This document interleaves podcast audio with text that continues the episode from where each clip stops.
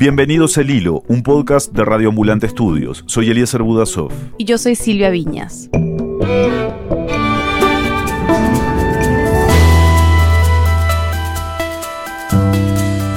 En los últimos años, los repartidores que trabajan para aplicaciones se han convertido en una fuerza laboral tan omnipresente como invisible para la ley. Pero con la llegada de la pandemia, estos trabajadores se han vuelto más esenciales que nunca. Hoy, los repartidores latinoamericanos, la pandemia y las raíces de un movimiento laboral inédito. Trabajadores unidos por su precariedad. Es 31 de julio de 2020.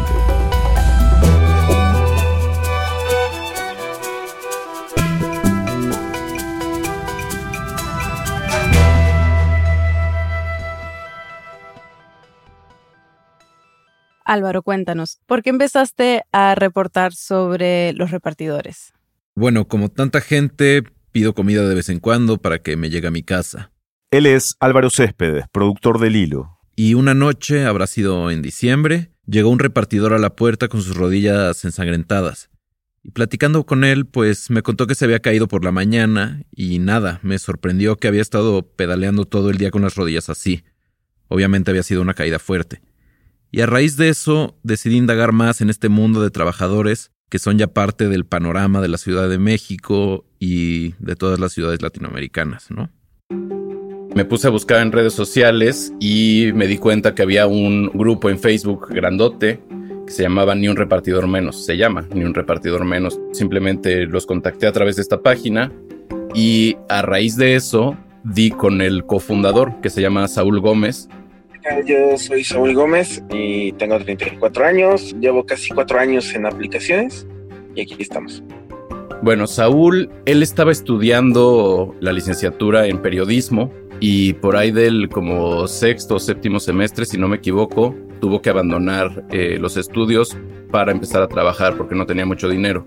Entonces, él me contó que estaba vendiendo pisos en una tienda y vio a una persona en una de estas bicicletas con una mochila y se puso a platicar con él. Y se me ocurrió preguntarle, oye, ¿qué estás haciendo? Y me dice, pues estoy trabajando. Ah, qué fregón, ¿no? Y a Saúl como que en ese momento se le prendió el foco. Y siempre me ha gustado andar en bicicleta, entonces trabajar en una bicicleta se me hizo algo genial. Entonces dejó su trabajo vendiendo pisos y empezó a ser repartidor para Uber Eats. Desde esta imaginación del trabajo ideal para él a trabajar, ¿qué te contó sobre las condiciones de trabajo? Bueno, primero que nada, yo le pregunté si a él y a otros repartidores les dan algún tipo de capacitación. Tú puedes llegar y si vas en moto, presentas tu licencia, presentas tus documentos del seguro y listo. Ya puedes empezar a trabajar como repartidor en moto. Si vas como repartidor en bici, dices, pues yo sé andar en bicicleta y voy a andar en bicicleta repartiendo y listo. Al final, Saúl es un ciclista experimentado y lleva andando en bici mucho tiempo, pero hay mucha gente que no tiene la misma experiencia. O sea, saber andar en bici y no caerte es muy distinto a andar en bici todo el día en una ciudad que no está adaptada en lo absoluto para andar en bicicleta como es la Ciudad de México. Es bastante peligroso. Entonces tú cuando llegas a ser repartidor, en realidad solamente firmas un par de papeles y listo, Tratamos de obtener la versión de Uber y de Rappi, pero pese a que intentamos comunicarnos con ellos, no obtuvimos respuesta. La lista de riesgos que los repartidores corren todos los días mientras trabajan es larga.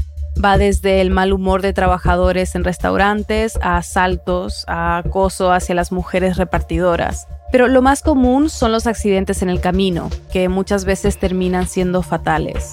Desde casi finales de marzo, cuando la gente empezó a quedarse en casa por la pandemia, en la Ciudad de México han muerto al menos seis repartidores atropellados, porque los conductores... Como vieron las calles libres, pues lo que más le hacen es acelerarle. Y es otra pandemia que nadie atiende, ¿no? las muertes viales para nosotros son muy tristes porque pues es, es familias destruidas, personas que se quedan esperando que regrese otra persona y así sucede, ¿sabes? Ni un repartidor menos empieza con la muerte de un repartidor hace ya casi dos años. Pasó en el momento del accidente de José Manuel. En noviembre de 2018. Era su primer día de trabajo y lo atropelló un camión de basura. Y Saúl me dijo que al haber habido tantas muertes similares a esta, la de José Manuel Matías marcó un punto de quiebre. Pues nos vimos en esa necesidad de decir, oye, esto no debe de quedar así, ¿no? Más de la cuestión de que siga pasando, esto no puede quedar así. Tenemos que seguir buscando la manera de, de organizarnos, buscar la manera de que los compañeros, las compañeras se puedan sentir seguras y fue así como surgió un repartidor menos como colectivo. Empezó siendo como este tipo de, de, grupo de ayuda en caso de accidentes. Hicieron lo que ellos llaman el rayado de mochilas, que es las mochilas que traen en la espalda todo el tiempo, les, les escriben un número con un plumón marcador, con un Sharpie, y ese número específico lo tienen vinculado a una base de datos grandota, donde están todos, y no son pocos. De acuerdo con Saúl, en todo México hay actualmente unos 23.000 repartidores agrupados en este colectivo. Y en el caso de que alguno de ellos se accidente y otro repartidor lo ve, les manda este número específico a un grupo de WhatsApp y ese grupo de WhatsApp lo vinculan a la base de datos y ese número tiene registrado, por ejemplo, contactos de emergencia, tipo de sangre, entonces contactan a su familia o contactan a una ambulancia, contactan a una patrulla lo que sea. Ni un repartidor menos empezó como un grupo de ayuda en caso de accidentes, pero sus exigencias se fueron ampliando. Para buscar ahora lo que son nuestros derechos laborales. Seguimos siendo un grupo de ayuda, sí, pero creo que hemos tenido que evolucionar. Los repartidores no están, no son considerados trabajadores para la empresa. Son como una especie de freelance, de manera que ellos pueden trabajar hasta 12, 13 horas al día y no tienen días libres, no tienen vacaciones, no tienen aguinaldo, no tienen seguro social por parte del Estado. Y repartidores de México, Argentina y Ecuador le dijeron a Álvaro que ese seguro que los cubre si tienen un accidente mientras están con un pedido activo. Es un seguro de reembolso. Y, según lo que le han contado, no siempre les reintegran todos los gastos médicos. Entonces, pues es una situación bastante precaria. En este contexto de pedirle a las empresas mejores y mayores derechos laborales, comenzó la cuarentena en México a casi finales de marzo. Yo te juro que pensaba que no nos iba a afectar, que en realidad nos iba a beneficiar, porque obviamente las personas no salen, las personas se quedan en casita, pues más trabajo para los repas, ¿no? Pues no, error. Por el lado económico, Saúl me platicó que en un principio, cuando surge esto de la pandemia, hubo compras de pánico, pues tú sabes, ¿no? Este, estaban llenos de, mercancía innecesaria y pues ya no hacían pedidos y ay, uno se desesperaba. Esos primeros días de marzo y hasta casi finales de abril eran desesperantes, o sea, sí caían pedidos, pero no con lo mismo de antes. Ya a finales de abril, cuando se acabaron las mega despensas que compraron y ya se, ya dijeron, oye, creo que exageramos un poquito, creo que no va a haber desabasto de alimentos aquí en Ciudad de México, pues ya empezaron a pedir. Ahora, esto no necesariamente significa que, hubo más trabajo para ellos, porque conforme la cuarentena se fue extendiendo, mucha gente se empezó a quedar sin trabajo. Lo que me han dicho varios repartidores con los que he hablado es que cada vez hay más repartidores porque esta es una opción laboral que no requiere mucha experiencia, que siempre tiene plazas abiertas y, pues obviamente mucha gente se está animando a empezar a ser repartidor. Pero no es el único problema para repartidores como Saúl. Mientras que las aplicaciones se saturan con nuevos trabajadores, a la vez, hay restaurantes pequeños que han dejado de usar estas aplicaciones. Aquí lo que se están saliendo son restaurantes, porque muchos ya no aguantan la carga fiscal y las comisiones de las aplicaciones. Entonces, si las aplicaciones no le bajan a sus comisiones y no asesoran bien a los restaurantes, pues también va a estar cabrón, porque va a haber más repartidores que restaurantes. ¿Te ha contado algo, Saúl, acerca de la reacción de la gente con ellos? ¿Ha, ¿Ha, cambiado? ¿Hay como un mayor apoyo a las personas que finalmente vienen a traerte la comida mientras tú estás en tu casa a salvo de, de contagiarte? Sí, Saúl me, me contó específicamente. Saúl es muy, muy crítico ante cómo reacciona la gente eh, empática o antipáticamente con los repartidores, ¿no? Y Saúl, por ejemplo, menciona eh, muchas veces una frase que es, en tu pedido va mi vida, y que muchas veces la gente no se da cuenta de lo peligroso que es salir a andar en bicicleta por la Ciudad de México con una mochila tan pesada como esta y que de ahí te cierran la puerta en la cara sin ni siquiera darte las gracias, ¿no?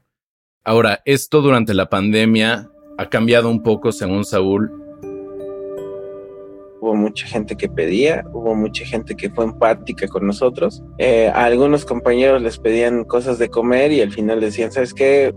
Cierra el pedido, quédatelo, es para ti, disfrútalo. Un compañero que, por ejemplo, le fue a dejar y salió un niño a recibir su, su pedido y en una bolsita dice que le había roto su cochín y le comenta al compañero, ¿sabes qué? Rompí mi cochinito y pues ahí van, ahí te va tu propina de todos mis ahorros, ¿no? Y te un papelito que decía para mi héroe.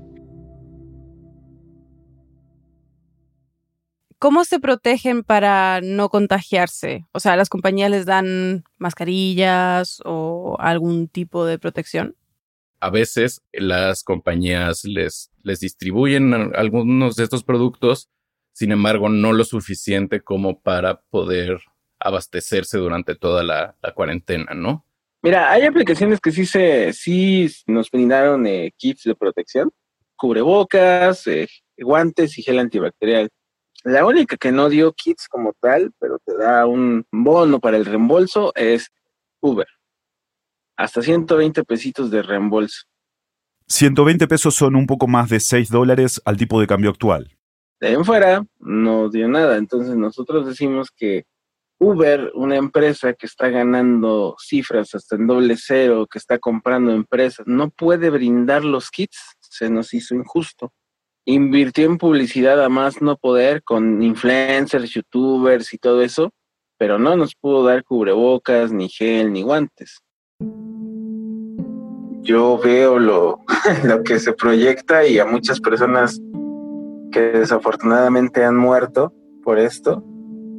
Y pues yo me tengo que cuidar, ¿no? Saúl es una persona que sufre de diabetes y pues ya sabes, ¿no? Tienes que estar pues más cuidándote que todo. Entonces esto lo pone como población de riesgo ante el coronavirus. Entonces yo le pregunté a Saúl, tú específicamente cómo te estás, cómo te estás cuidando.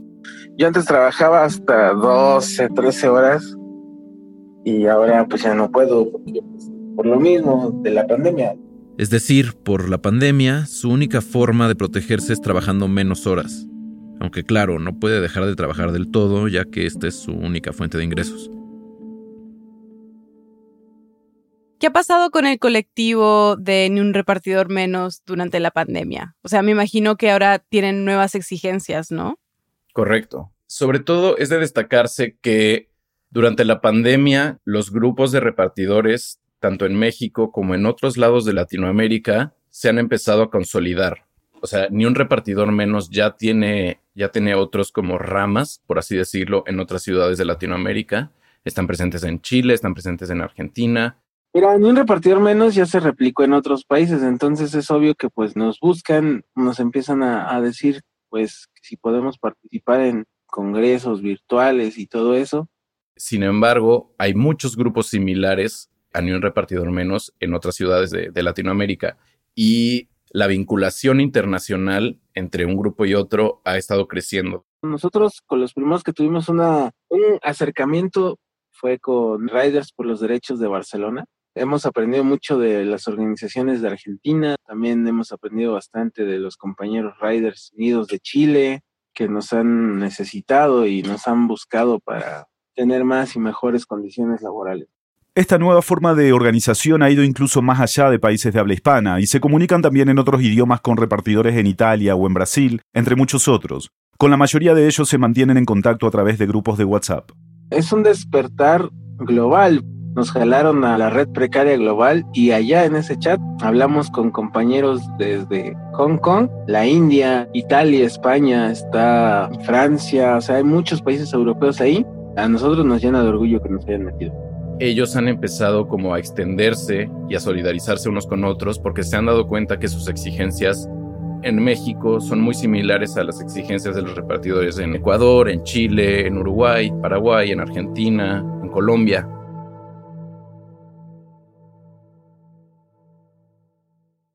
Ya volvemos. Hola, soy Daniel Alarcón, director editorial de El Hilo. En unas semanas presentaremos la décima temporada de Raambulante, el otro podcast que hacemos en Raambulante Studios. Pero antes del lanzamiento quisimos publicar un episodio especial sobre haber vivido en uno de los epicentros mundiales de la pandemia y lo que se siente haber dejado lo peor atrás. Busquen Raambulante en su app favorita de podcast o vayan a raambulante.org. Les va a gustar. En el segmento anterior escuchamos sobre Saúl Gómez y su colectivo Ni un repartidor menos, pero como dijimos, esta no es la única organización que hay en la región. También, a través de Saúl, contacté a un compañero suyo en Argentina. Yo soy Carlos Mareco, soy trabajador de reparto de la aplicación Rappi, soy paraguayo y estoy viviendo acá hace dos años. Él lleva trabajando como repartidor apenas unos meses, desde que empezó la pandemia, porque perdió su trabajo. O sea, Carlos es justamente de esos nuevos repartidores que mencionó Saúl, personas que perdieron sus trabajos por la pandemia y encontraron esto como una opción. Para mí los repartidores cumplen un rol importante en el sentido de que somos los que estamos garantizando que funcionen los comercios, que los productos se sigan trasladando, ¿no? Él me contó una anécdota de que al principio las principales calles de Buenos Aires estaban completamente desiertas. Los primeros 15 días de cuarentena estaba todo cerrado, parecían como que ves cuando es un feriado, un domingo, no encontrás nada abierto, no hay nada, el 25 de diciembre, bueno, así estaban las calles, no había ningún alma, lo único que estábamos en la calle éramos los repartidores, o sea, veía montones de bicicletas y de mochilas rojas, naranjas, verdes, amarillas. Las aplicaciones en Argentina funcionan casi igual que en México. Los repartidores tampoco son considerados trabajadores ni tienen prestaciones laborales de ley. Por eso, Carlos y sus compañeros hicieron huelga el 22 de abril. Fue el primer paro internacional durante la pandemia, pero no fue el único. Hubo al menos dos más en mayo y en julio. Participaron repartidores en varios países como México, Costa Rica, Perú, Ecuador y, claro, Argentina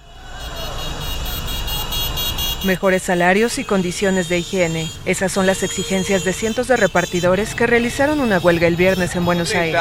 Hoy realizan un paro de actividades y además una movilización los trabajadores de delivery, es decir, motos y bicicletas enrolados en distintas agrupaciones distintas plataformas para repartir, entre otras cosas, alimentos. Exigían, entre otras cosas, que se les dieran los elementos básicos de prevención contra el contagio, en Argentina, medios como el diario Clarín han dado cuenta de los reclamos de repartidores de al menos tres aplicaciones, porque las empresas no les habían entregado barbijos, ni guantes, ni alcohol en gel, aunque estas aplicaciones han dicho a los medios que sí les están dando distintos materiales de higiene. Las empresas les dijeron a los repartidores, pues adelante, tú tienes que seguir cumpliendo tu trabajo porque eres considerado un trabajador esencial.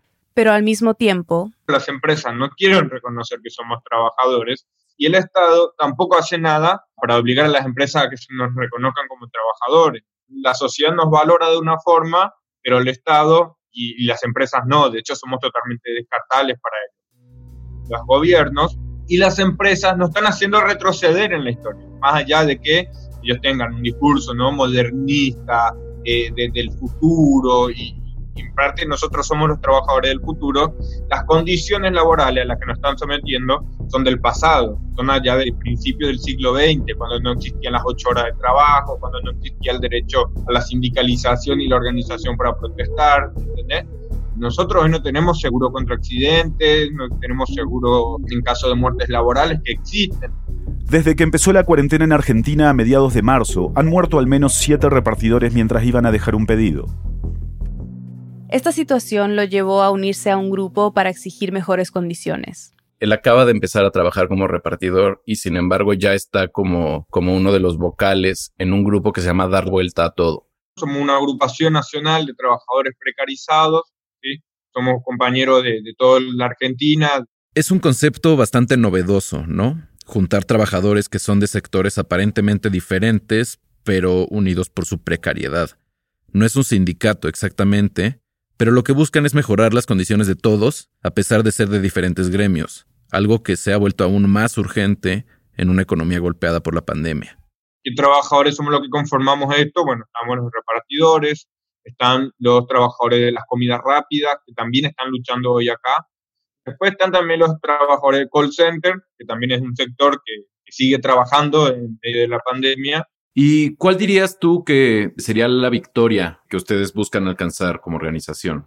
Una victoria concreta sería que a nosotros los repartidores nos reconozcan como trabajadores de reparto en relación de dependencia, que nos den un salario base igual a la canasta familiar, al costo real de vida, ¿entiendes? Que tengamos seguro contra accidentes, seguro contra muertes, seguro contra robos, ¿entiendes?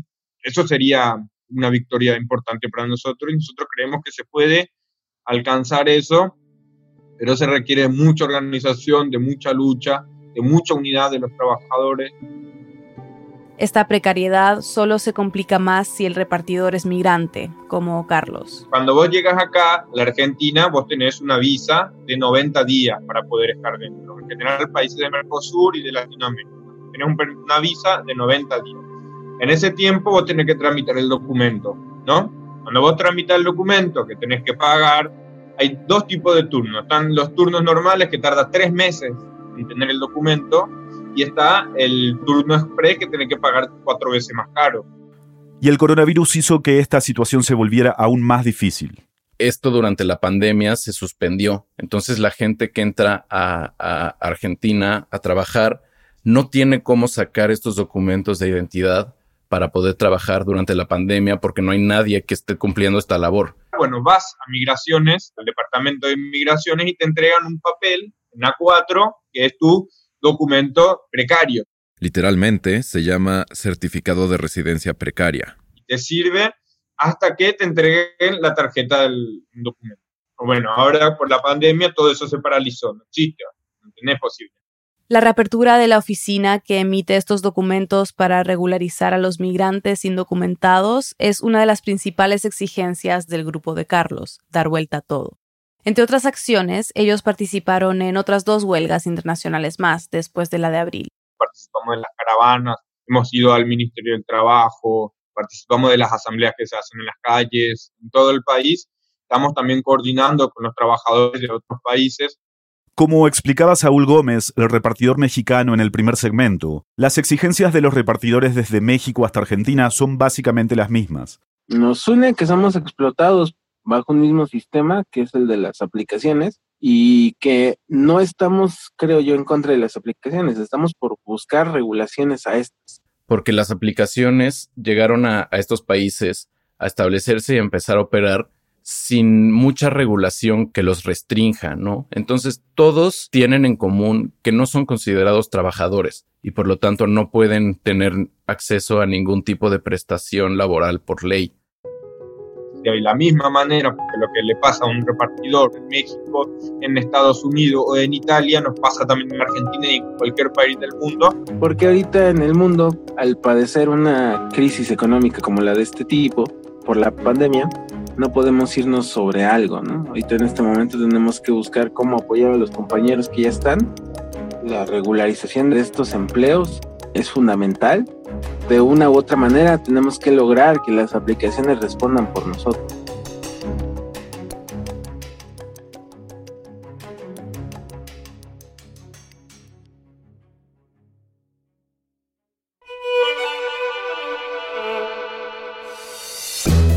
En el hilo somos Daniel Alarcón, Álvaro Céspedes, Mariana Zúñiga, Elías González, Inés Renique, Laura Rojas Aponte, Jorge Caraballo, Miranda Mazariegos y Carolina Guerrero.